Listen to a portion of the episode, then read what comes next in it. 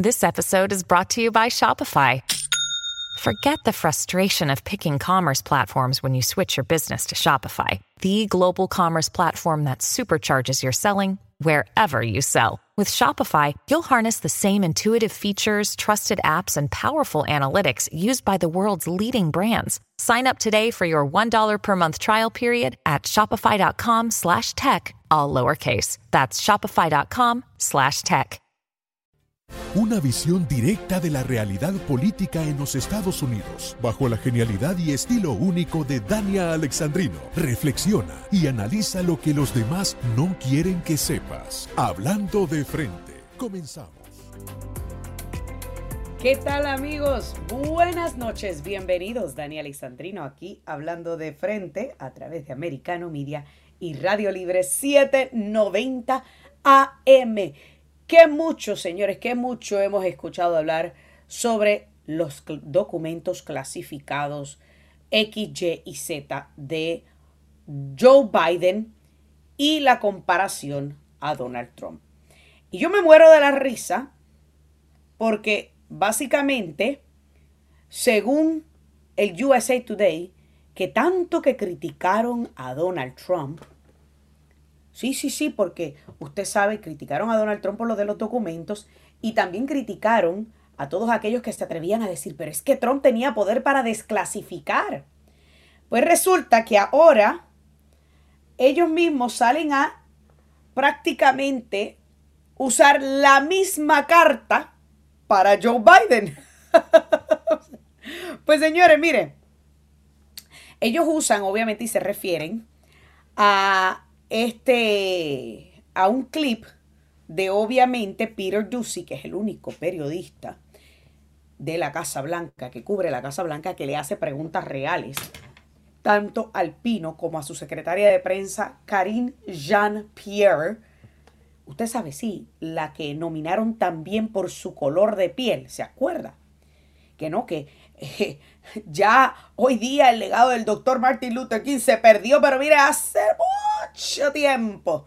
Porque tenemos tres mujeres en oficina, en puestos importantes, que recibieron esa nominación precisamente por ser mujer y por ser negra. A una de ellas le añadieron una tercera categoría, pero no vamos a entrar en detalle de eso porque ese no es el tema. Pues entonces, usted sabe que Peter Ducey es el único que logra hacerle preguntas contundentes y reales a este señor, igual que a la secretaria de prensa Karine Jean-Pierre.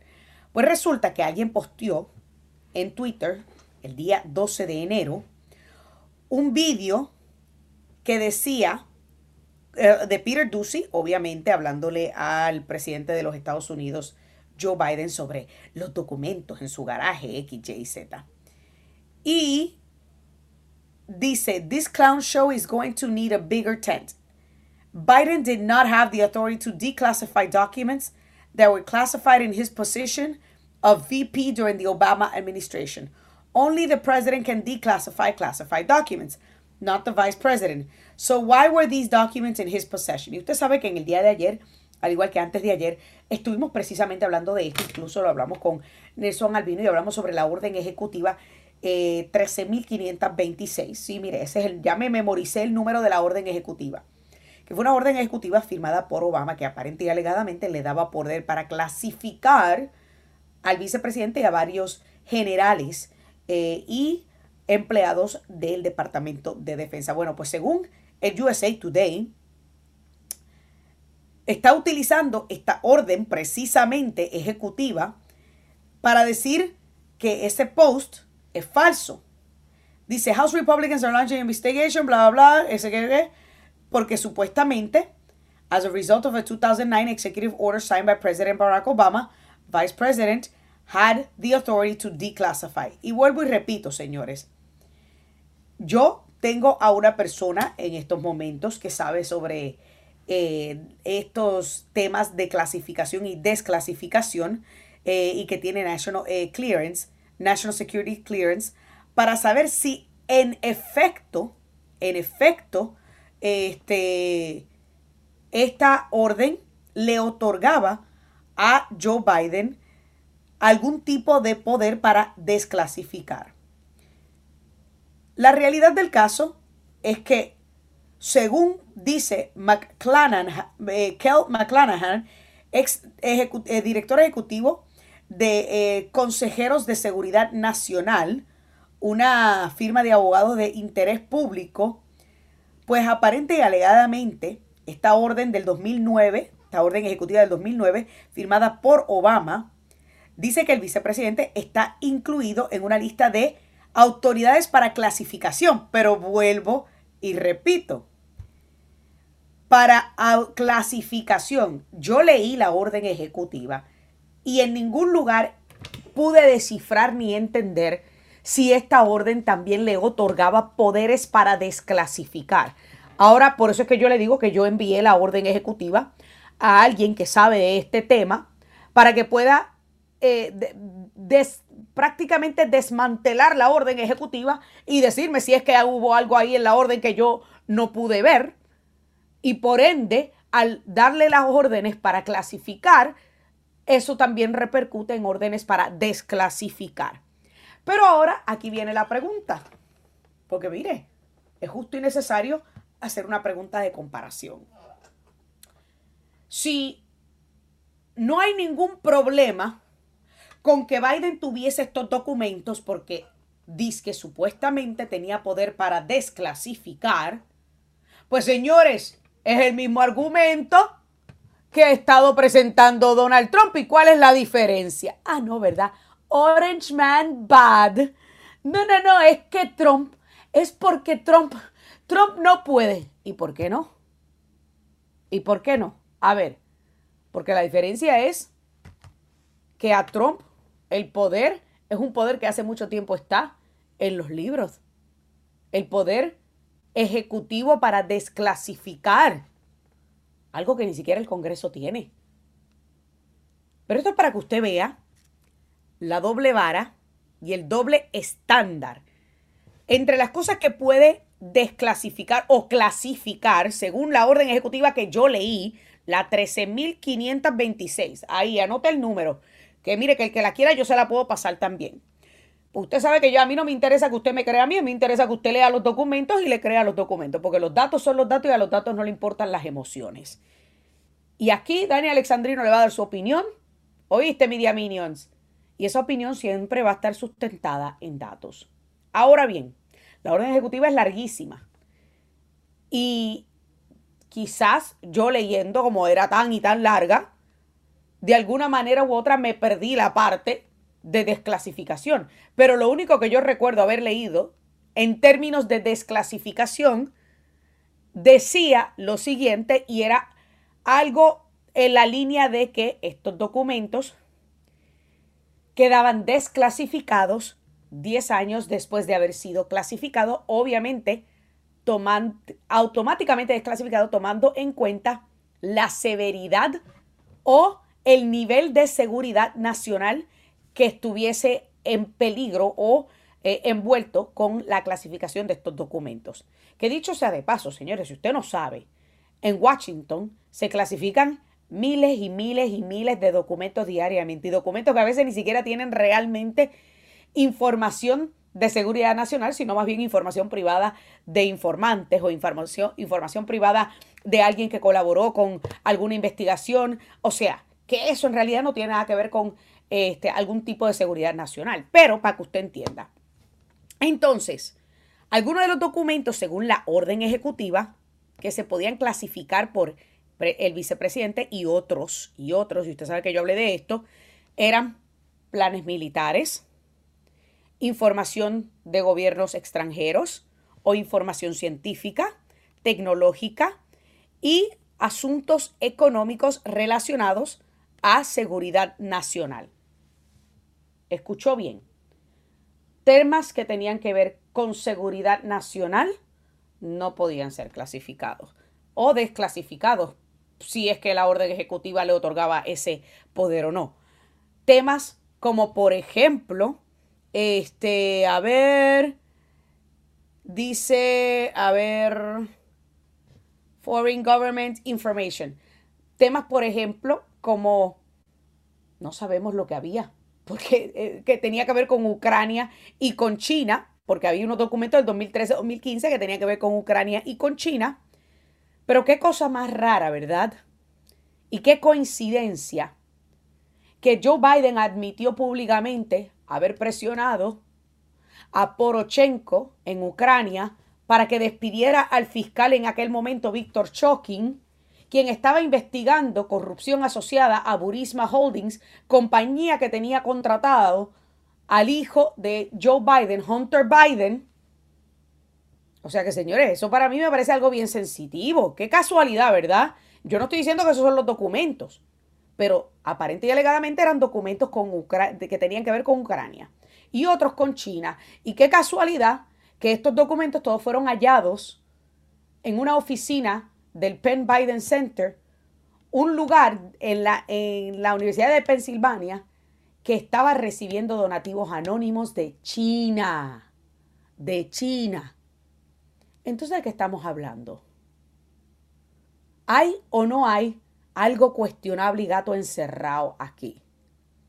Que vuelvo y repito, la orden ejecutiva, según el Washington Post y el USA Today, le otorgaba también al vicepresidente, al igual que a otras personas, el poder para desclasificar estos documentos. Pero ¿qué exactamente había en estos documentos? Todos queremos saber, de la misma forma que queríamos saber qué había los de Trump. Hacemos una pausa y ya volvemos con más. I too uh, don't feel safe, and you know, my wife, when she's walking around, I also feel concerned.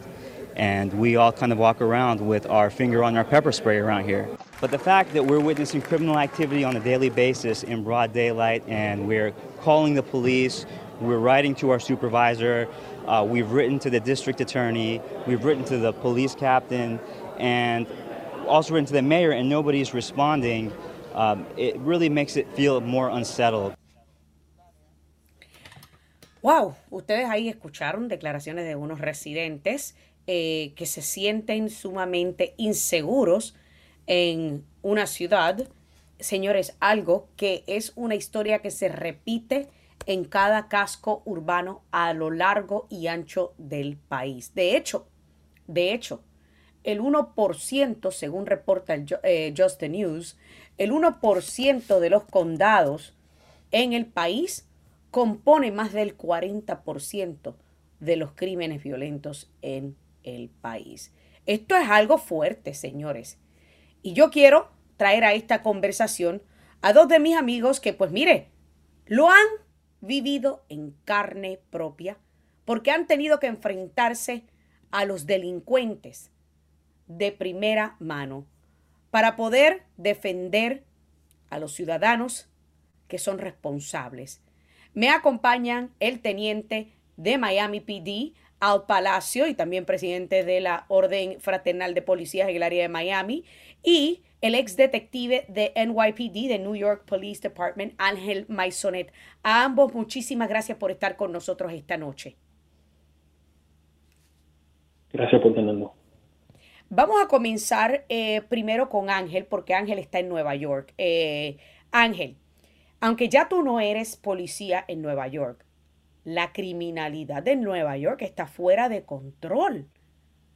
¿A qué se debe esto? Pues uh, estos, ciudades uh, en, este país uh, tienen los más, leyes más strict, ¿verdad? Contra los juegos de armas. Pero los criminales no obedecen a la ley. Eso es la problema. Eso es el problema, ¿verdad? Um, eh, no tienen consecuencia. Um, las policías en, Nueva York, 3.000 policías se fueron, salieron del servicio el año pasado, en 2022. Wow. Um, y es 3.000 porque están, se están retirando, van para otro departamento. Um, tú sabes, el, el, el mandate de la vacuna todavía el alcalde lo tiene, um, lo, tiene vigente.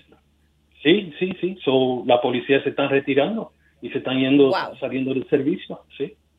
Entonces, eh, ahora vamos con el teniente al palacio. Teniente, obviamente eh, la situación de la ciudad de Nueva York es, diferente a la ciudad de, Miami, de Miami porque estamos hablando de una concentración masiva y mucho más grande este, en, en términos de, densidad poblacional, ¿verdad? Y, esto pues se, se, evidencia más, tú crees, la criminalidad, pero en la ciudad de Miami se ve también, se está viendo también este aumento en la criminalidad o ustedes no lo están viendo a esa magnitud, porque Miami es, una, es un centro urbano. No estoy escuchando al teniente. No sé si se nos cayó la llamada del teniente. Daniel, ¿tú me oyes? ahora te escucho, ahora te escucho. Adelante. Pero, pero no soy teniente, soy el capitán Ruiz. ¿Cómo estás? Ah, Capitán Ruiz, muchísimas gracias por estar con nosotros. Eh, me pusieron aquí los nombres equivocados, así que, eh, señores, estamos hablando con el Capitán Jacob Ruiz de eh, Palm City, en el sur de la Florida también. Bueno, en Palm City hay...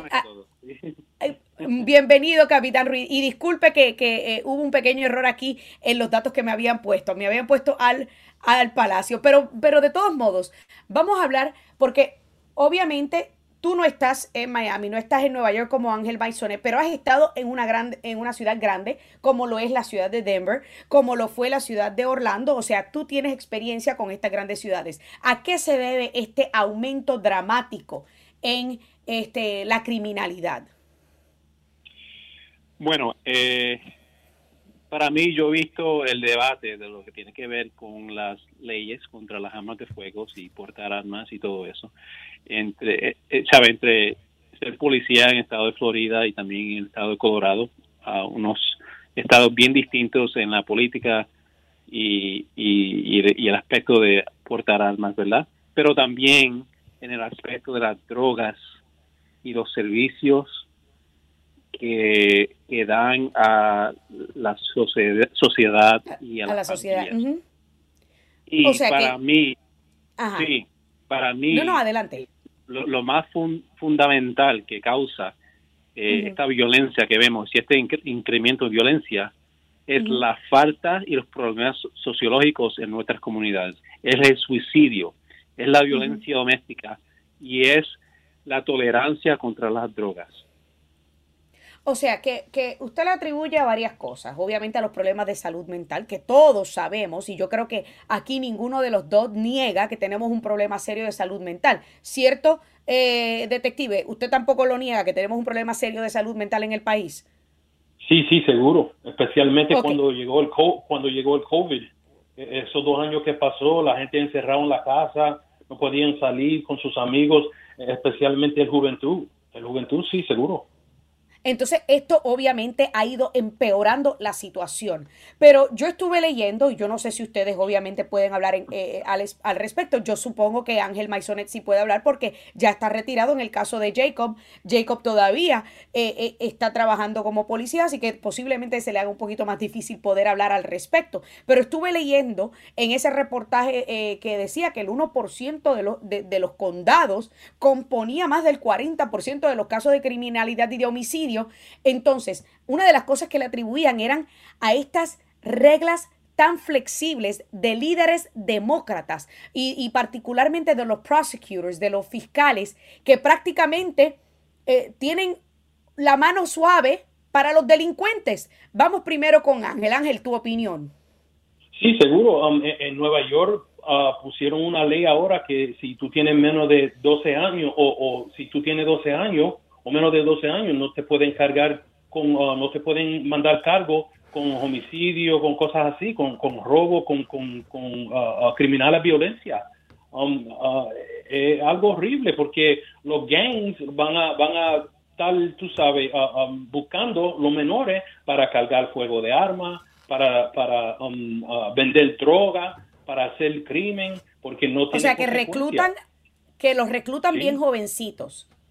Sí, sí, seguro. Y, y es una, una problema de la cultura, porque la cultura fomenta la violencia. Eso, eso es algo, mucha gente no, no quiere escuchar eso, pero eso es la verdad.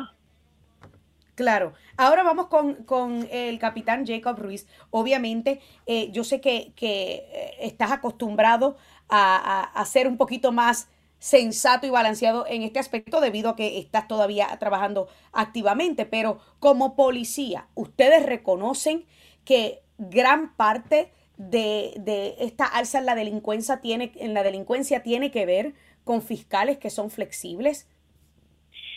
Bueno, eso es, eso es definitivo, eh, que vemos día a día diferentes casos por la, nación entera, donde tristemente, no sé, hace un mes atrás que vi una, un reporte de un policía que fue eh, matado eh, durante su trabajo por un delincuente que debiera estar ya en la cárcel porque pasó por la, ley de three strikes and you're en California y perdió su vida por este delincuente violento.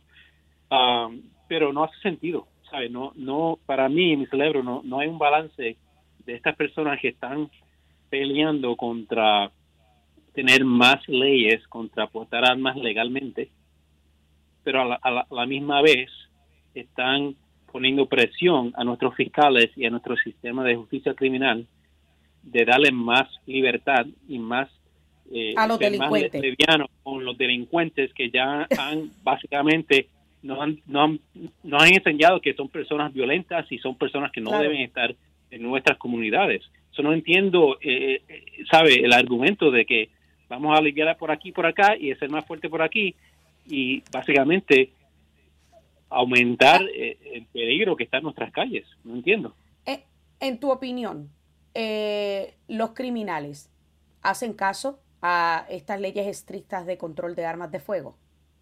Claro que no. El, el, criminal, el criminal siempre va a ser el criminal, sea por ganga, sea por su estatus mental, sea, no sé, no sabe, yo obviamente no soy experto en esto, pero que si tú tienes la propensia de ser violento o hacer un, acto violento contra tu familia, contra otra persona, con, no te importa el valor de un ser humano, eh, de la vida de un ser humano. No te importa la ley. y, vas a hacer un acto violento, tú vas a conseguir una arma, no sea como sea, ilegalmente, claro, no importa. Y también hay que pensar lo, lo disponible y fácil que es ahora hacer autofabricar armas, esas armas que, de, de fantasmas que hemos hablado antes en pasado. Sí, correcto. La tecnología que existe hoy en día, que estas leyes contra las armas no funcionan.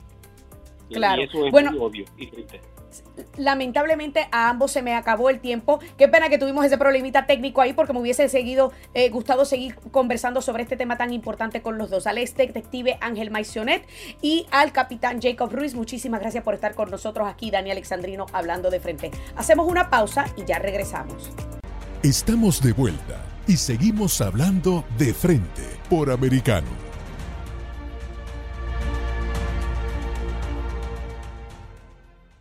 I myself, personally, I'm not speaking for my caucus, I myself have always been for lowering the, vote, the voting age to 16. I think it's really important to capture kids when they're in high school, when they're interested in all of this, when they're learning about government, to be able to vote. That is, that is not necessary. You know, in other words, some of the priorities in this bill are about uh, transparency and openness and accessibility and the rest. Uh, that's a subject of debate. But my view is that uh, I would welcome that. But I've been in that position. Ay, qué descarada la Nancy Pelosi. Señores, ahí estaba Nancy Pelosi, la ex portavoz de la Cámara de Representantes, líder demócrata, hablando sobre que ella siempre ha favorecido aumentar o digo, reducir, no aumentar, reducir la edad para votar a 16 años. Estos demócratas como que tienen una obsesión con los menores de edad. ¿Usted no cree? Como que para ellos que un menor de edad decida cambiarse el género, cortarse el winino, sacarse las boobies, eso no hay, no hay nada malo con eso, no hay nada malo con eso. Y ahora tampoco hay nada malo con que voten. Pero estos mismos ridículos y absurdos son los que le dan una pataleta cuando hablamos de que a los 18 años los jóvenes son perfectamente adultos para ir a morir por la patria y para adquirir un arma de fuego. Ah, no, ahí sí que arde Troya. No, que cómo va a ser, no tienen la madurez. Si no tienen la madurez para tener un arma de fuego, ¿qué te hace pensar que tienen la madurez para escoger quién va a ser nuestro próximo presidente? No, señores, la mayoría de los muchachitos de los 16 años que están metidos en TikTok no saben nada de política. Mucho menos. La mayoría ni siquiera tiene una cuenta de cheque. Entonces, ¿por qué la hipocresía? Ah, ya yo sé por qué. Y claro, mi próximo invitado puede que esté de acuerdo conmigo, puede que no. Pero ya yo sé por qué. Porque a esa edad son fácilmente manipulables. Y porque la mayoría de los jóvenes a esa edad tienden a inclinarse a la izquierda. Porque son rebeldes porque quieren hacer las cosas de esta o cual manera, porque quieren llevarle la contraria a mami y papi, porque quieren el aborto, porque eh, eh, no hay ningún problema con probar de todo un poco. Sí, señores, imagínense ustedes la mente torcida de los demócratas, el por qué. El por qué. Y, y sobre todo sueñan con la epopeya romántica del socialismo. Ah, no, no hay nada malo que yo me con mi casa y papi y mami me mantienen. Están acostumbrados a eso y pues quieren que el papá gobierno los mantenga. Pero vamos a escuchar lo que tiene que decir nuestro amigo Art Estopiñán al respecto. Art, buenas noches, bienvenido Daniel Alexandrino hablando de frente.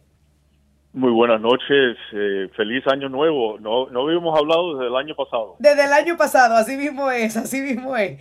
¿Cómo estás? Muy bien, y usted, muy, muy buenos los puntos suyos. Y, esa, y esa es la realidad, es la triste realidad. Por muchos años, mientras que yo estaba en el Congreso, el senador Bernie Sanders, que es el líder de los socialistas aquí en los Estados Unidos, era visto como un, un tío un tío medio trastornado eh, y nadie le hacía caso. Y ahora vemos que es el líder con Alexandria, la congresista Alexandria Ocasio Cortés, del movimiento socialista aquí en los Estados Unidos es algo bien triste y algo que los republicanos tenemos que, luchar en contra. Y, una de las cosas que, claro, hay que, hay que recalcar que ese audio no es nuevo, ese audio es de como hace tres años, pero la propuesta de los demócratas no ha cambiado. Ellos siguen insistiendo en querer tratar de proponer bajar la edad de votación a los 16 años. Y una de las cosas que yo me pregunto es, ellos han querido en repetidas ocasiones subir la edad mínima para adquirir un arma de fuego a los 21. A los 21 es cuando eres lo suficientemente grandecito como para tomar licor. Antes de eso, tú no, tú no eres lo suficientemente capaz y mucho menos maduro.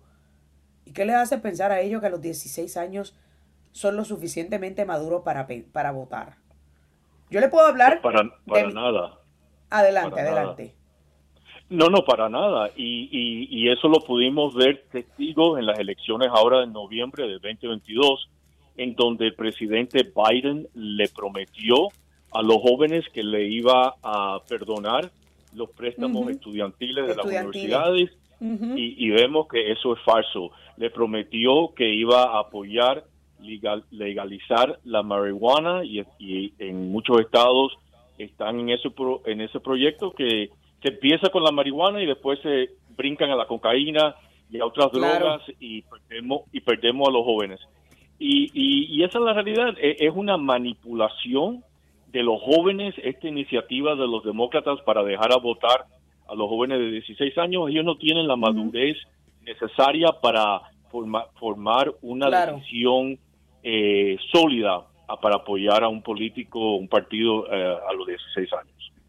Claro, o sea, en otras palabras, los jóvenes son este, gullible. Gullible es, son crédulos de todo, o sea, especialmente aquellos que parece irreal. Ellos suelen ser, eh, creer en esas epopeyas románticas.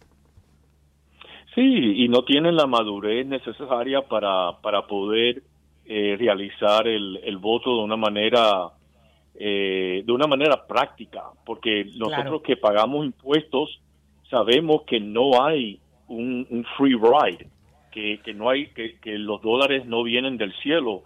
Esos dólares tienen que, esos dólares tienen que ser pagados por los las personas que pagan los impuestos.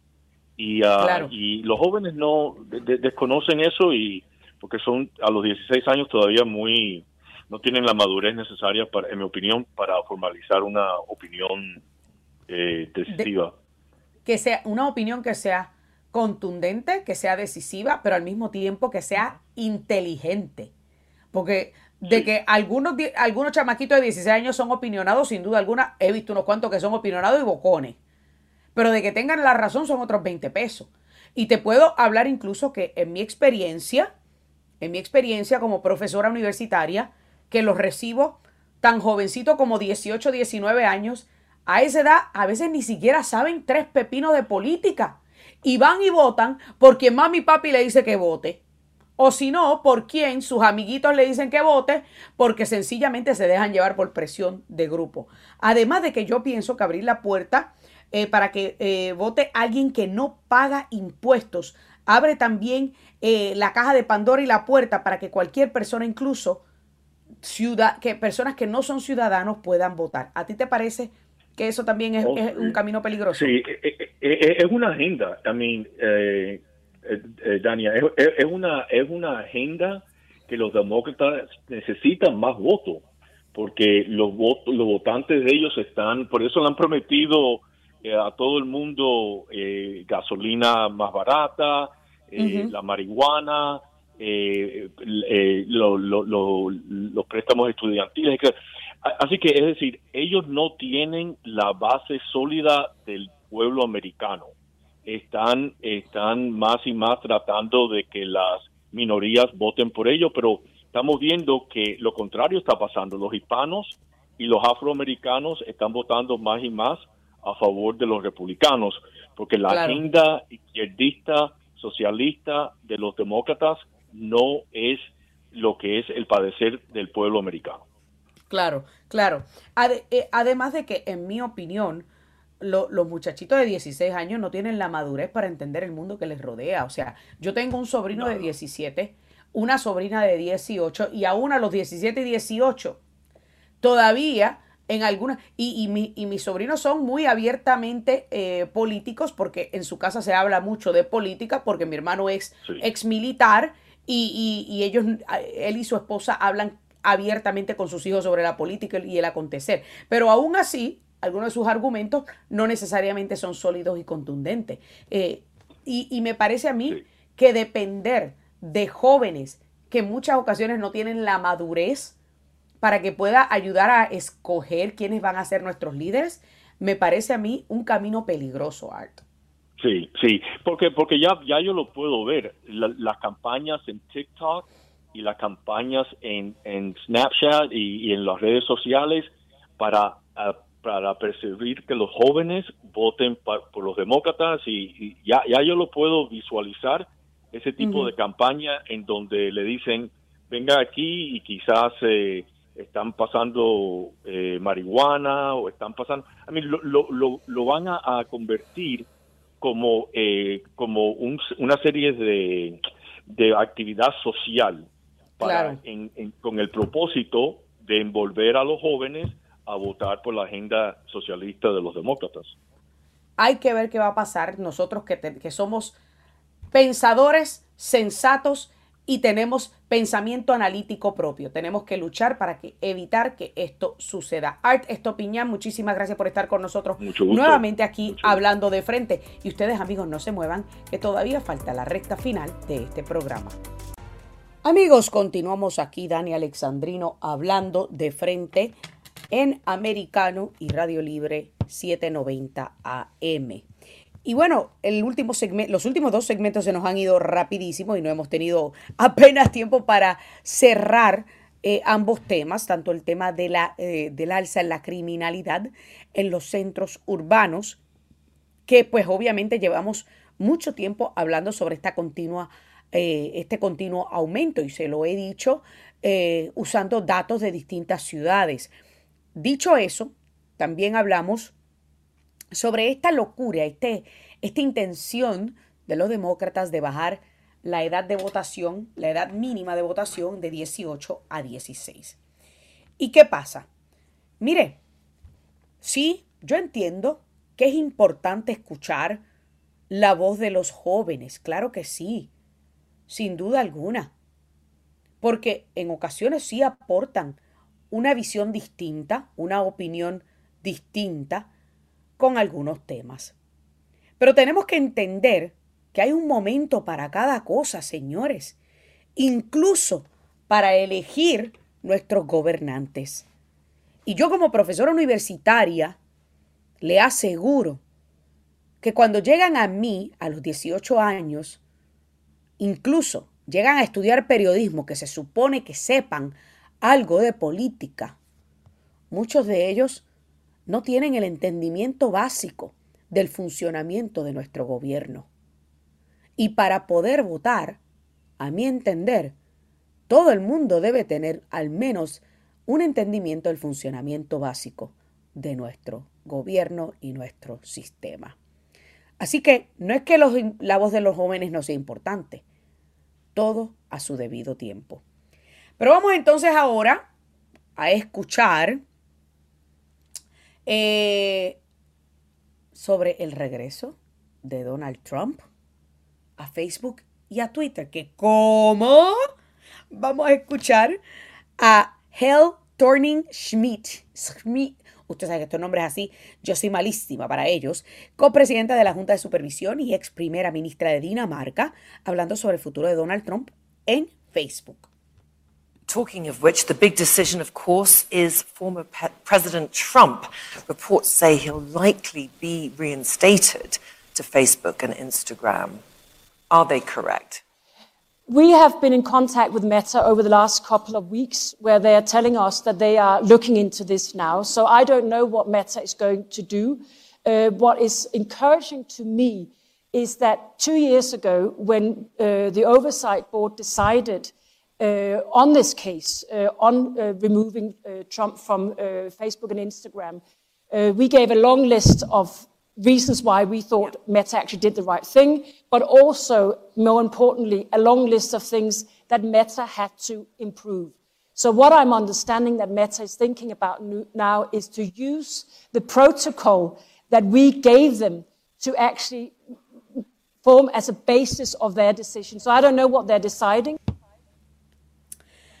O sea, en otras palabras, existe una gran probabilidad de que Donald Trump sea devuelto su cuenta de Facebook. En Twitter ya usted sabe que se lo regresaron, pero él todavía no ha comenzado a postear. Él sigue insistiendo en quedarse y en comentar en Truth Social, que es la red social que él creó. Pero, según esta señora, que si lo hace, debería hacerlo bajo los protocolos que ellos establecieron. O sea, te vamos a dejar tener libre expresión, pero como nosotros queremos. sí, señores, porque ah, es que así son los izquierdistas, mire. O sea, está bien, sí, claro, te vamos a dejar hablar, te vamos a dejar postear lo que tú quieras en Facebook, siempre y cuando sea dentro de nuestros parámetros. O sea, te sale de ahí, te vamos a enderezar. O te vamos a quitar este, la cuenta. Dicho sea de paso, ellos son los que recomendaron cerrar su cuenta. O sea, esta junta de supervisión es como una especie de ONG, o sea, de organización no gubernamental, que fue la que recomendó aparente y alegadamente cerrar la cuenta de Donald Trump. Pero este es el problema que yo tengo, señores, con esto. Cuando tenemos organizaciones así, decidiendo sobre la libre expresión de ciudadanos americanos, porque la constitución en ningún lugar dice que se limita a X o Y o Z. Claro, cada compañía privada tiene sus propias reglas, sin duda alguna. No estoy diciendo lo contrario. Porque yo, por ejemplo, en la universidad, abiertamente yo no hablo de ciertos temas porque pueden ser considerados ofensivos para algunos abiertamente. Yo no hablo, por ejemplo, de mis principios y mis valores conservadores o de ser cristiana, a pesar de que no niego que voy a la iglesia y que soy cristiana, porque para muchos hablar públicamente de eso puede sonar como un insulto. Sí, señores, porque usted sabe, en las universidades pues hay mucha gente que es ultrasensible. Y pues tienen ciertas reglas. Al punto que incluso también hasta monitorean lo que uno publica en redes sociales. Pero el problema que tienen ahora muchas universidades es que no pueden coartar el derecho a la libre expresión debido a una ley que había firmado eh, Ron hace un tiempo atrás. que permite el libre discurso y la libre opinión en las universidades públicas del país si quieren seguir recibiendo fondos estatales.